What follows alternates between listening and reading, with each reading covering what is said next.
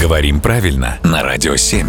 Володя, доброе утро. Доброе утро. Вот смотри, сделать комплимент, сказать хорошее, в принципе, может каждый. Это легко.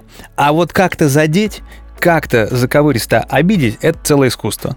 Скажем, решил я как-то подыскать словцо, и вот в порыве эмоций я могу сказать, назвать человека бесталантным.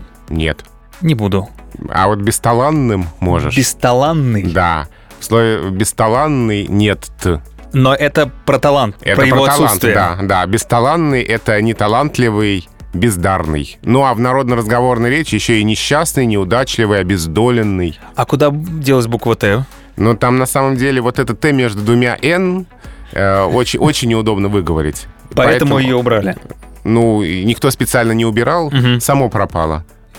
Про- са- са- Потерялось. Ну, сна- изначально, конечно, звук, ну и нет звука, нет и буквы. В слове бесталанный все-таки чего-то не хватает. Ну, а если ты фанат э, «Т», тогда говори «неталантливый». Это Там- написано на моей футболке. Да. Фанат буквы Т. Да, так? там в слове «неталантливый», там «Т» на месте, Неталантливые. да. Но это звучит не так резко. Ну, выбирай. Или резко, или с буквой «Т».